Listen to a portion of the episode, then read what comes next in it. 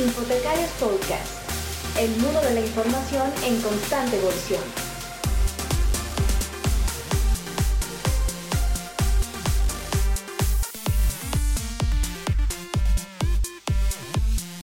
Bien, hola, ¿qué tal a todos? Muy buenas amigos, donde quiera que nos vean y nos escuchen. Es un placer retomar nuevamente por aquí con, con dos grandes amigos y colegas eh, este podcast de Infotecarios Podcast. Eh, mi buen amigo Antonio Espinosa Rivas, que se encuentra en México. Hola, ¿qué tal, Antonio? Hola, ¿qué tal? Bienvenidos a nuestro nuevo podcast. Saludos a todos. Y, mi buen amigo Santiago Villegas también, eh, que justamente le preguntábamos antes de entrar al aire dónde se encontraba el día de hoy. Como regularmente lo vemos por diferentes partes del mundo, pues bienvenido, Santiago. Pues muchas gracias, ¿no? Antonio y Saúl, es un gusto saludarles. Me falta ir a México pronto, yo no sé cuándo me van a invitar, veremos. Ahora estoy en Cali, Colombia, pero listo para ir a Guadalajara, a Mexicali, a DF, donde ustedes quieran. Esperemos que muy pronto y quizás próximamente Perú, ¿por qué no, verdad? Y bueno, hablando un poco de Perú, amigos, el día de hoy nos acompaña eh, Víctor y Andrés, ambos son parte del comité organizador de Entre Pares de Ustedes me van a corregir cómo es la pronunciación, me parece que está en quechua, ¿verdad? Eh, es Atún Tincuy, ¿es correcta la, la apreciación? Bienvenidos. Gracias por la invitación, quien les saluda es Andrés Melgar, eh, yo represento al Concitec y efectivamente estamos organizando un gran evento aquí en el Perú que se llama Hatun Tincuy, eh, una colaboración entre pares del Concitec. ¿no? Ese es el, el evento que estamos organizando y del que venimos a comentarles un poco sobre qué es lo que nos depara, este evento y por qué es tan importante para el Perú, ¿no? Claro, y es la eh, primera edición además, ¿verdad? Yo recuerdo el Entre Pares de México y es un, es un evento que ya lleva algún tiempo, pero me parece que esta es la primera vez que, que se aventuran a, llevar a cabo un Entre Pares, ¿verdad? Eh, en realidad, sí, ¿no? La, la, la, idea vino justamente de ver el evento mexicano. La idea era empezar a hacer ese tipo de eventos en Perú ¿no? En donde la comunidad de las ciencias de la información se reuniera en, un, ambiente y comenzar a discutir temáticas actuales y, comenzar a, generar una comunidad de práctica en el Perú. esa era la, idea que teníamos en el Concitec de, en este evento y eh, nos comentaron unos colegas aquí peruanos que han ido al Interpares de México que ahí ocurría este, este evento y pues dijimos que fantástico porque nos vamos a, a, replicar la idea aquí en el Perú, ¿no? Entonces, este, aquí estamos, ¿no? Ahora organizando este evento que, bueno, esperamos que, que sea masivo, como es en México también, esperamos que, que tenga mucha, mucha acogida.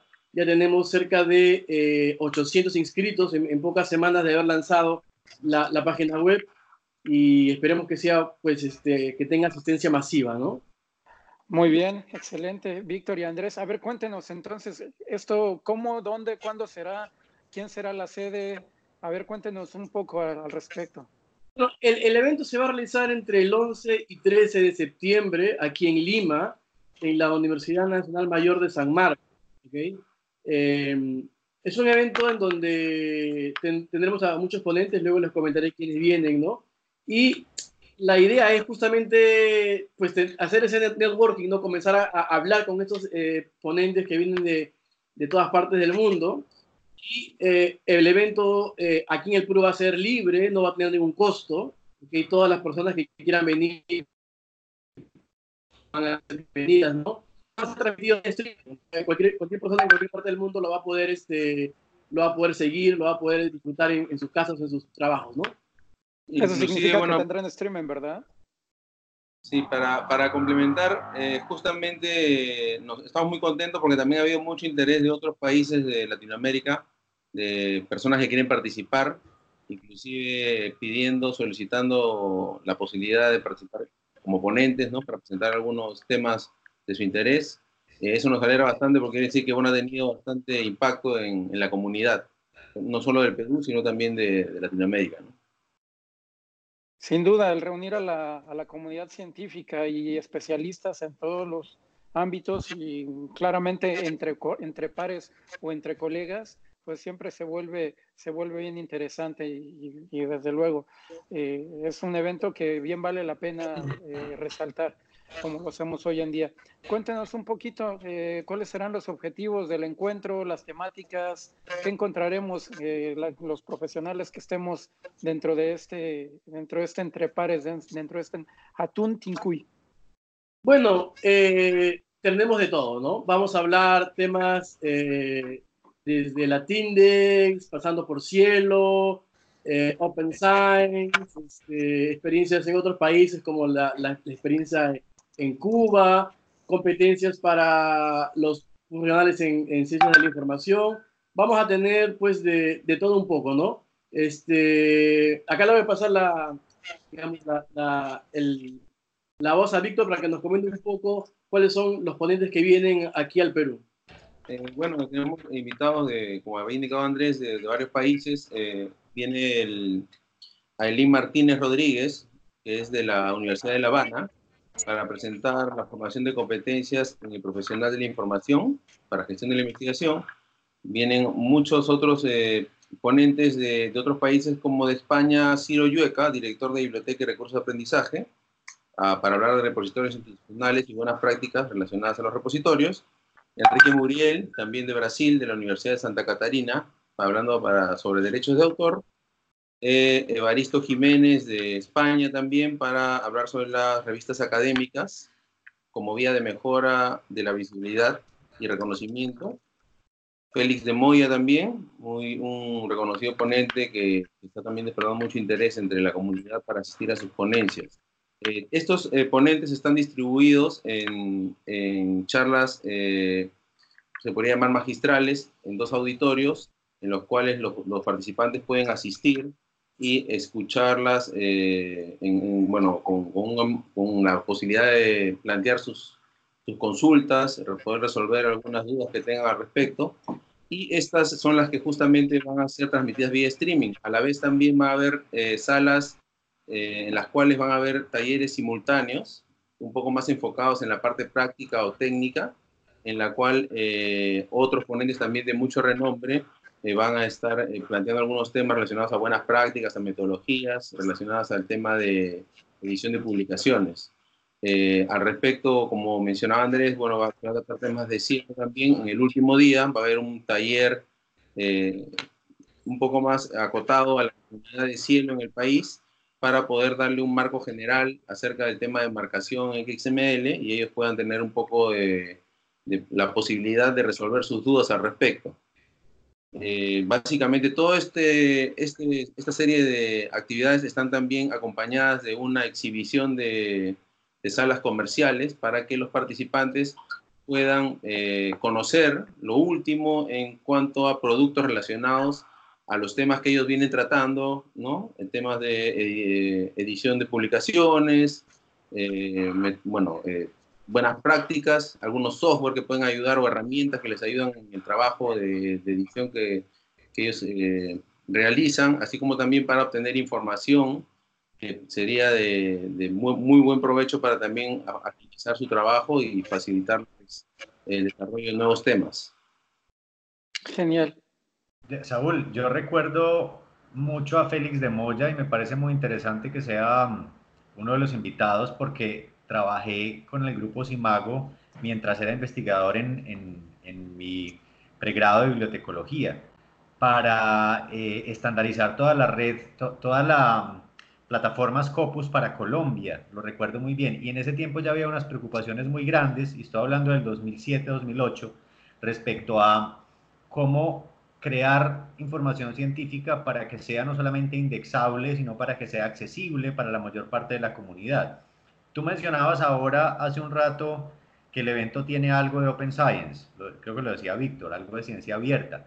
Esta es una preocupación que en el Perú ya se está, hablando de ese tema de, de hacerla accesible, ya se está trabajando incluso desde la reglamentación o todavía es un tema muy emergente en la comunidad científica peruana. Bueno, eh, es un tema, gracias por la pregunta, es un tema interesante. El Perú ya tiene una ley de acceso abierto. ¿okay? Eh, tenemos una ley que, que obliga a que toda la investigación que sea financiada con fondos públicos se encuentre depositada en un repositorio, ¿no? Eh, y que este tiene que estar de acceso abierto, ¿no? Y tenemos también eh, Alicia, que es el, el, nodo nacional que recopila todos los repositorios eh, del Perú y que además es cosechado por la referencia, ¿no? Entonces, podemos decir que el tema de, de, acceso abierto lo estamos trabajando bastante bien con los repositorios y lo que estamos haciendo ahora en los últimos meses es una, una, eh, una, un trabajo más este, metodológico para mejorar los metadatos de, de esos repositorios, ¿no? para, que, para que nos permitan luego hacer indicadores eh, y poder pues, tener eh, eh, información relevante para la toma de decisiones. ¿no? Muy bien, maravilloso. Bueno, y si yo te pregunto por, por el tema, porque me interesa mucho pues la temática del evento, pero quisiera saber cuál es la preocupación más grande que tiene hoy la comunidad de las publicaciones científicas en el Perú y en Latinoamérica. Para ustedes, ¿cuál sería? Porque noté que hay varias ponencias alrededor de los derechos de autor, varias ponencias alrededor de, de la publicación indexada, pero si te dijera cuál es la mayor preocupación que se tiene eh, para, para los científicos y, y el mundo de las publicaciones en el Perú, ¿es cuál? Eh, buena pregunta. En realidad, con este evento, y, y esperamos que sea el primer, eh, el primer de muchos eventos, es comenzar a, a, a que la gestión de las revistas peruanas eh, se realice de, de, una forma más profesional, por así decirlo. Eh, es muy natural, eh, en nuestro país ocurre mucho que algunas entidades quieren, no todas, ¿no? Pero, pero digamos que una gran cantidad de, de casos tenemos que, de, de, revistas que nacen siendo el, el, editor un reconocido investigador. Entonces, falta la formación en, en, edición de revistas, ¿no? Cómo se edita, cómo se forma un comité editorial, cómo se hace la revisión por pares, cómo seleccionar revisores, eh, qué es la endogamia y por qué es importante eliminar la endogamia, por qué es importante eh, la ciencia abierta y cómo esto mejora la visibilidad de las revistas, por qué es tan importante ahora las métricas alternativas. Entonces, lo, lo, que busca Perú con este evento y lo que busca el CONCITEC con este evento es traer estos temas a la comunidad de las revistas peruanas para hacerlas más profesionales, para que, para que, para que estén actualizadas en, los temas relevantes en, en, lo que es edición y difusión de, de investigación en, en, el mundo entero, en realidad. ¿no? Lo que queremos hacer es que nuestras revistas mejoren de calidad, ¿no? Que, que, tengamos que, que sean leídas y, y, y, que el contenido sea, esté trabajado con calidad, y eso es lo que buscamos con este, con este evento, ¿no? Muy bien, súper. Pues yo creo que por aquí había otra información muy interesante, y es que hay becas, hay posibilidad de acceder a alguna beca, hay posibilidad de asistir como estudiante, por ejemplo, si, si nos están escuchando estudiantes del Perú o de los países cercanos, ¿cómo podrían acceder al, al, al, al evento? Bueno, este evento eh, para la gente que está en Lima es totalmente gratis, ¿ok? Eh, no, como comentábamos antes, el Concitec no, no, no, recuerdo un evento que hayamos organizado que hemos cobrado ingreso. Todo esto es financiado enteramente por el Concitec. Este, claro que con la ayuda también de los amigos proveedores, este, algunos están, eh, digamos, este, eh, haciéndose cargo de, de, de, los pasajes y viáticos de algunos de los ponentes. Y el evento fue transmitido vía, vía streaming, ¿no? Eh, lamentablemente no tenemos este, fondos para, para, para, los estudiantes, ¿no? Pero estamos este, eh, difundiendo el evento vía streaming de tal manera que nadie se va a quedar sin, eh, sin poder estar. Perfecto. ¿Y la dirección a la que lo vas a encontrar? Sí, si la recuerdo bien es entreparesperu.concitec.gov.pe, ¿verdad? Exacto, ahí pueden encontrar toda la información del evento, todos los ponentes, tenemos gente que viene de España, Cuba, Colombia, Costa Rica, eh, Chile, en fin, eh, también tenemos este talento peruano, eh, en el evento estará Yomel Pacheco y Mal Canales también, que, que son grandes expertos aquí en, lo que es la bibliometría en el Perú. Eh, tenemos gente de Reino Unido también, en fin, este, tenemos que ver aquí el, el Venezuela, Colombia.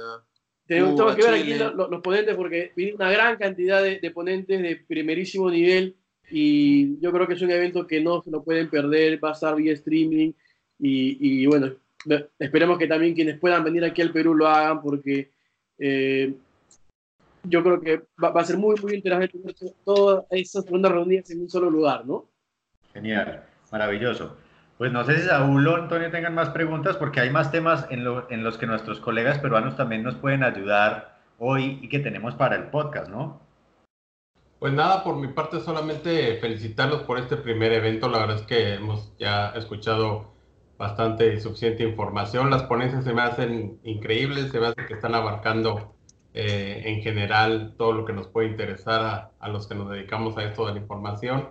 Y pues eh, difundirlo es lo que nos queda más porque a veces eh, somos tampoco los del gremio y nos engranamos tanto en el trabajo que, que nos olvidamos de la parte de la difusión de las actividades. Y yo creo que esta fortalece el gremio y hacerlo internacional, detonarlo por todas las oportunidades. Este podcast es una de ellas y para estar en, constante movimiento, vinculación y fortalecer el año que entra es posible con, con una mayor este, participación por parte de bibliotecarios en todo el mundo. Felicidades, chicos. muchas gracias, muchas gracias por la, entrevista. En realidad, sí, lo, lo, que, lo que queremos en el Perú también es un poquito transformar las funciones del bibliotecario, ¿no? que, que, están, que aquí en el Perú eh, se le confunde como a aquel personal que solamente se encarga de la gestión de los libros físicos, ¿no? pero hay, hay toda una serie de, temáticas que están cambiando, los metadatos, las taxonomías, los tesauros, los metatesauros, los repositorios, el OJS, y, y, y, este tipo de eventos va a permitir también ver, oye, cómo está cambiando eh, las ciencias de la información, cómo está cambiando los, bibliotecarios en, el mundo, ¿no? Y, va, a permitir también que, tengamos ese nuevo horizonte y nosotros queremos, pues, este, consideramos a los bibliotecarios como una pierna fundamental en la gestión de información en ciencia, tecnología e innovación. Todo ese tema de, ciencia abierta, acceso abierto, no es posible sin, personas que sepan uh, colocar los metadatos, que sepan hacer tesauros, que sepan crear taxonomías, eh, digamos, es una pieza fundamental, ¿no? Eh, y, y, queremos también darle la importancia que, que, tienen en toda la gestión de información en CTI, ¿no? Y nosotros estamos en el CONCITEC eh, haciendo varios eventos, ¿no? es, este, este es uno de los eventos que queremos repetir cada dos años.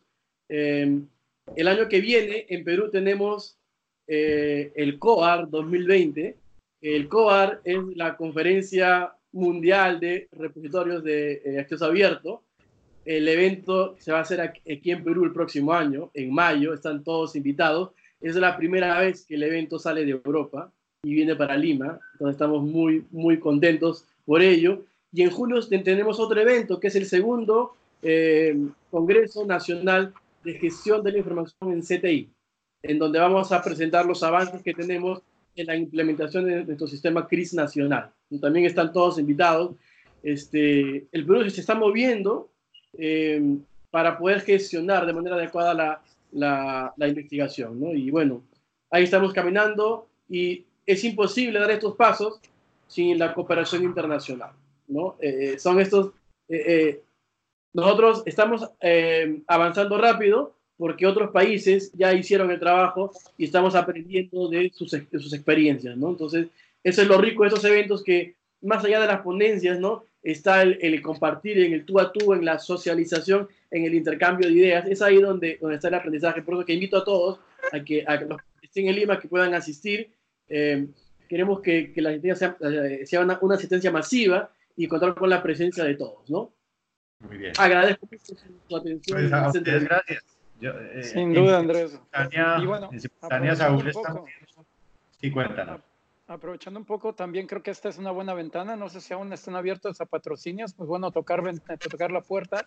Eh, también si tienen disponibilidad de patrocinios, que para quien nos escuche o nos vea, eh, pues también si aún tienen disponibilidad para tema de patrocinios, adelante.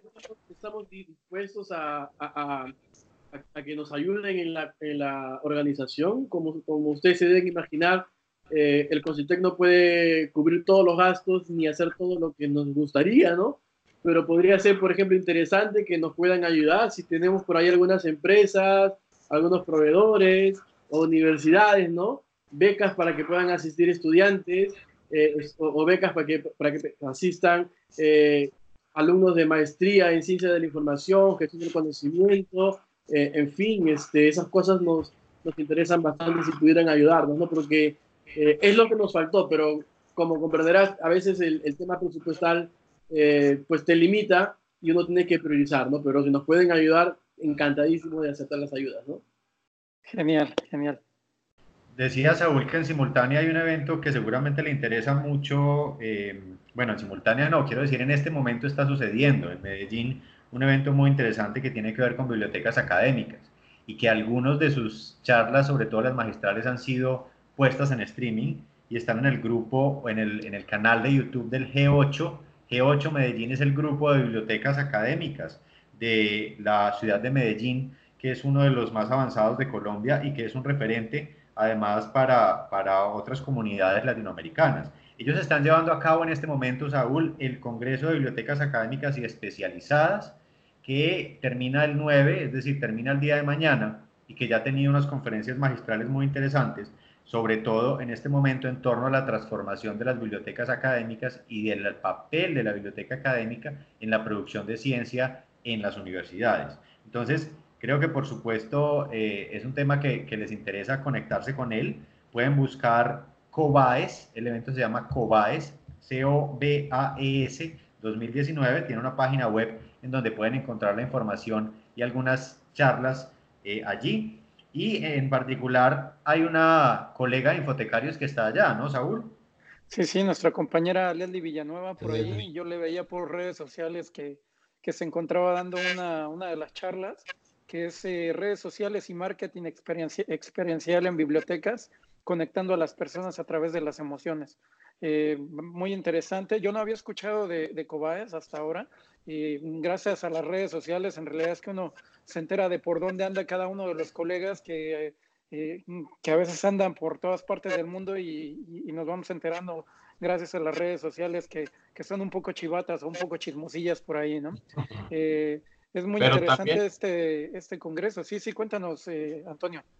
Que también hay otra programación, no podemos dejar atrás lo que se está haciendo en Puerto Rico, justamente del EBAM, el Encuentro Latinoamericano de Bibliotecas, Archivistas y Museología, que también comenzó el día 5 de agosto y termina el 9 de agosto en San Juan, Puerto Rico.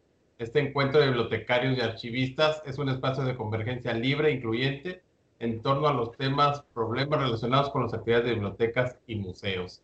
Y la liga para todos los que les interesen es http diagonal diagonal evam.com ar diagonal index.php diagonal evam 2018. Genial, creo que también los encuentran por ahí en Twitter, ¿no? Con arroba evam 2019, en donde pueden estar viendo, además del streaming, creo que este tipo de experiencias eh, les pueden ser de utilidad. Eh, eh, amigos de eh, amigos eh, Víctor y Andrés mm, por la forma en la cual están produciendo el, evento.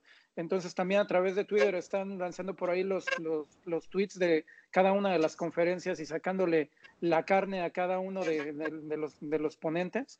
Lo cual se vuelve muy interesante. También me parece, si no me equivoco, Santiago, por ahí es arroba 2019 Cobaes, eh, la cuenta de Twitter de los amigos de Cobaes, ¿es correcto? Sí, así es, exactamente. Esa es la cuenta de Twitter.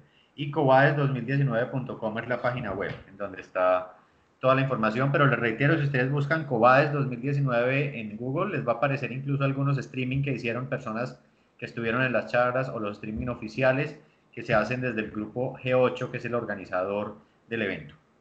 Oigan, chicos, y hablando de la importancia del bibliotecario que mencionaban nuestros compañeros del Perú, este, me gustaría que comentáramos eh, esto que, que hacen referencia a ellos acerca del, de la importancia del perfil y de todo lo que es no nada más un bibliotecario que está dedicado a la estantería, eh, con la nota que nos compartió Santiago el día de hoy acerca de la Biblioteca de la Luna. Eso es bien interesante. Biblioteca Lunar, ¿eh? Yo, yo empecé me pareció una cosa de locos. No sé si, si, si, los colegas del Perú saben, pero yo empecé a leer porque uno de mis podcasts favoritos es el podcast de Wired. Wired es la revista de divulgación científica eh, y de tecnología, digamos, o de divulgación tecnológica más importante en este momento.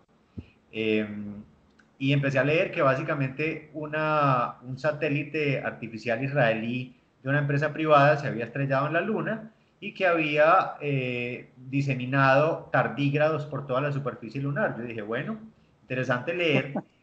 Pues nada del otro mundo. dije, bueno, tardígrados, estos animalitos que son extremófilos, que, que pueden vivir en todos los lugares, pero luego empecé a leer y me di cuenta que los tardígrados estaban en, la, en, en, el satélite porque eran parte de una super biblioteca de la humanidad. Y eso me pareció sumamente interesante. Resulta que hay una fundación que se llama la Fundación de la Misión ARCA o ARC Mission Foundation, que es fundada por uno de estos grandes inversionistas de Silicon Valley, que tiene como propósito crear una biblioteca con la mayor parte o todo el conocimiento de la humanidad incluyendo el registro del ADN, para, en caso de que desaparezcamos, pues que sobreviva nuestro registro. Y este señor, que no recuerdo el nombre, voy a, voy a buscarlo, por aquí voy a pastelear, como decimos en, en Colombia. Eh, Spivak. Él se llama Spivak, exactamente, Nova Spivak, es el fundador de esta misión. Básicamente, eh, en, un, en un disco de níquel, que oigan esto tan interesante, en un disco de níquel contrató pues un científico asiático que es capaz de micrograbar átomo por átomo en níquel imágenes. O sea, es básicamente fotografías que pueden ser accedidas por cualquiera que tenga un microscopio de una resolución de 1000x, es decir, una, una ampliación, una amplificación de 1000x. Esa es una forma análoga de guardar información que supera un problema que tenemos los bibliotecarios, nos lo dirán ustedes si no, y es que cuando guardamos cosas en digital, luego no sabemos si vamos a tener la forma de acceder a él. Nos pasa con el VHS, nos pasa con el CD, nos pasa con el DVD, porque después no tenemos los reproductores. Y a este señor le pasó eso. Imagínense que en 2015, esta es otra cosa interesante, en 2015 él creó un disco, en este caso era un disco con una grabación digital, y lo puso en la gaveta de un Tesla que fue muy famoso en 2018. No sé si se acuerdan un Tesla rojo que está por ahí en el espacio. Bueno, en esa gaveta de ese vehículo que lanzó eh, Elon Musk al espacio, ya hay una pequeña biblioteca digital enviada por esta misma fundación. Pero por supuesto esa exige que haya quien sepa leerla, mientras la que se estrelló en la luna esta vez es un disco que tiene básicamente toda la enciclopedia, toda la Wikipedia en inglés, por ejemplo, tiene más de 60.000 obras de literatura clásica y tiene registros de ADN de algunos humanos, 24 eh, personas, además de los tardígrados que quedaron esparcidos por la superficie lunar. Bastante interesante. Pues me queda claro que en algún momento que tengamos que emigrar de planeta, el bibliotecario va a ser parte fundamental de, del equipo de transición.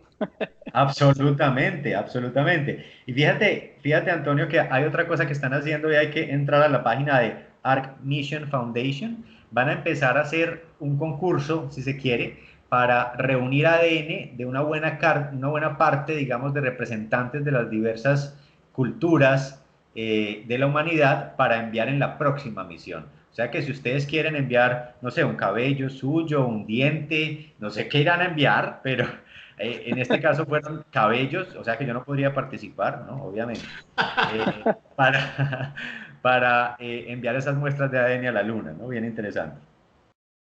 Sin duda, parece ciencia ficción auténticamente. Recordando un poco a Isaac Asimov y, sus obras por ahí, que también de Foundation. en ese disco.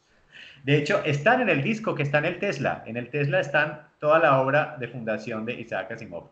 Y, esto nos conecta con otro tema muy interesante que, que, hay aquí, y es eh, que hay en nuestro, en nuestro libreto de hoy, y es la conferencia que se está llevando a cabo en China.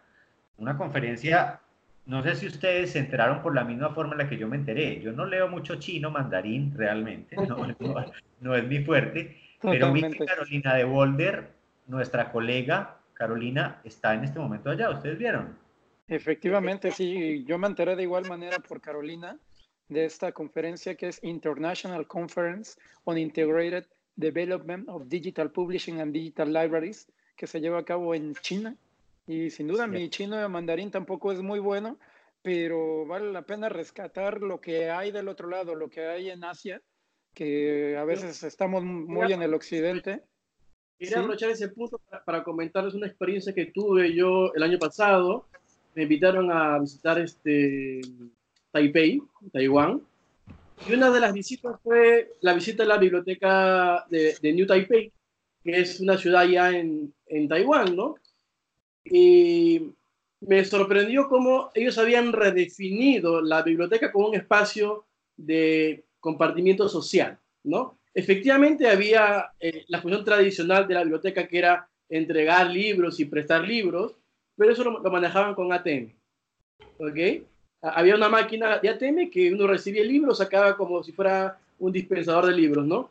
Y tenía todo un segundo piso dedicado exclusivamente a los niños en donde obviamente había un espacio para que los niños lean, pero también para que los niños jueguen y estén saltando y gritando. Obviamente el edificio estaba construido para que la bulla no, no, no pase de ese segundo piso, ¿no? En el tercer piso estaba el, un espacio dedicado a los adultos mayores, donde ellos podían ir a tomarse la presión, había un oxímetro de pulso, ¿ok? Y obviamente también libros, ¿no?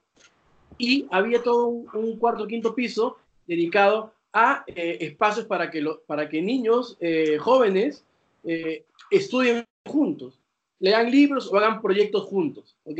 Entonces, muy interesante cómo, cómo ya cambia la biblioteca de ser ese espacio donde hay solo silencio, a ser un espacio en donde va la gente a convivir, ¿no? a pasar muchas horas del día. ¿no?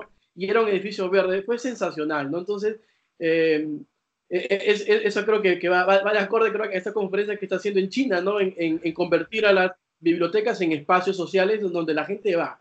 La, gente va y comparte eh, un, un, momento de su día, ¿no? Y eso es un incluso... muy interesante, Víctor y Andrés, porque surge, diríamos, tal vez los primeros que empiezan a mencionarlo son los franceses con la creación de las mediatecas en, en los ochentas, que ellos hablaban de la biblioteca como el tercer espacio, como el tercer lugar y luego eso se posiciona en el concepto finlandés y, y, se, y se, digamos, reimagina ahora en las de Barcelona, que están muy avanzadas en ese tema. Y tengo que decir que en Colombia hemos avanzado un poco, en particular en el último proyecto grande que hicimos en Medellín, que fue con fama, las bibliotecas las transformamos de, de la, digamos, de la base filosófica de pensar en ellas como un templo que antes pensábamos como el templo del conocimiento y todo eso nos hacía pensar en el silencio, en la introspección, en todo eso. Y ahora nuestras bibliotecas son circos templo, es decir, primero son lugares de encuentro, son un circo, son un lugar para conversación, un lugar para encontrarse, un lugar para socializar, pero también tienen nichos, tienen lugares en donde yo puedo sentarme eh, a leer conmigo mismo, a, reflexionar, eh, incluso hacer yoga, eh, es decir, que es esa conjunción un poco del tercer espacio con el espacio más tradicional, que, que sin duda abre muchas posibilidades a las bibliotecas. Sí, incluso yo recuerdo la Biblioteca Nacional del Perú, que también es muy interesante toda su actividad académica y cultural que lleva a cabo. Yo recuerdo haber estado allí hace algún tiempo, ya unos 8 o 10 años aproximadamente, y realmente me ha gustado, me gustó bastante el cómo, cómo llevan a cabo las actividades dentro de, dentro de la Biblioteca Nacional del Perú. La, comparo un poco con, con, la Biblioteca Vasconcelos en México, eh, que tiene una, una, forma parecida de operar, pero que en su contexto la Biblioteca Nacional como, como nacional, además de ser el repositorio de toda la, de toda la producción nacional literaria, eh, también es que conlleva el tener actividades culturales eh, si, no me, si no me dejan mentir, eh, Víctor y Andrés. No, sí, efectivamente la biblioteca aquí en el Perú realiza muchas, muchas actividades, ¿no? Este, al, frente del museo en, en, San Borja, ¿no? Y, es espectacular, ¿no? Eh, hacen mucha, mucha actividad eh, si uno entra a la, página web de la biblioteca, uno, puede encontrar que semanalmente hay tres o cuatro actividades, ¿no? Es una biblioteca que se mantiene muy, muy activa, ¿no? Sin duda alguna. Muy bien, pues yo creo que lo último es que Carolina, si nos está escuchando, se programe porque vamos a tener que entrevistarla y que nos cuente cómo es eso de ir a una conferencia en China, ¿no? Y Definitivamente además de no ir a Hong Kong, porque ella no está en Hong Kong, ella está en una provincia que es Chung, Chungwan, creo que se llama, que es eh, bastante lejos en escala de nuestras geografías, bastante lejos de, que conocemos. Es al revés, Changchun. Es una cosa que ni, ni yo pronuncio, o sea, es mejor, mejor dejárselo a ella. Bueno, y creemos que lo pronunciamos bien, la verdad es que no lo sabemos si lo estamos pronunciando bien, ¿verdad? Exactamente, exactamente. Entonces, no, no sé si hay más temas o nos despedimos, esta vez nos gastamos un poco más, pero había que aprovechar eh, ese, ese satélite estrellado en la luna con nuestra superbiblioteca y aprovechar a nuestros colegas peruanos para explotar ese conocimiento que tienen. Había que explotarlos totalmente, que nos contaran un poco más sobre la versión entre paras del Perú. Y bueno, Víctor, Andrés, todo lo que quieran decir, hable ahora o calle para siempre. Pues nada, los, invitamos a, toda la comunidad a Hatun y una colaboración entre paras del Concitec, la página web entrepadresperú.concitec.gov.pe. Pueden entrar, inscribirse totalmente gratis. Ahí pueden ver los ponentes, la agenda, todos los proveedores que vienen. No se lo pueden perder totalmente gratis, ¿ok? Si no pueden venir, está el streaming también y separen la fecha del 11 al 13 de septiembre en Lima, Perú. Muchas gracias por todo. ¿Alguna cuenta de Twitter, eh, algún Facebook, algún correo? Eh, en el, todo lo manejamos con la cuenta oficial arroba Concitec Perú. Eh, es, es, la, la, cuenta de Twitter y Facebook, la, cuenta oficial de Constitución. Perfecto. Bueno, nos vemos en ocho días entonces, o nos escuchamos, ¿verdad? Claro que sí, nos vemos o nos escuchamos donde quiera que se encuentren. Eh, bueno amigos, pues un gusto. Muchísimas gracias. Eh, Andrés, Víctor, Antonio, Santiago, un gusto estar con ustedes compartiendo en esta edición de Infotecarios Podcast. Eh, ya saben, pueden seguirnos por las cuentas de Facebook, Twitter, eh, arroba infotecarios y también pueden escuchar este podcast por los diferentes por las diferentes plataformas de podcast. Eh, Spotify Google iTunes las clásicas y algunas otras por ahí Anchor y TuneIn. Muchas gracias y hasta la siguiente. Un fuerte abrazo gracias. Gracias nos vemos. Hermosa tu bandera Saúl. Gracias.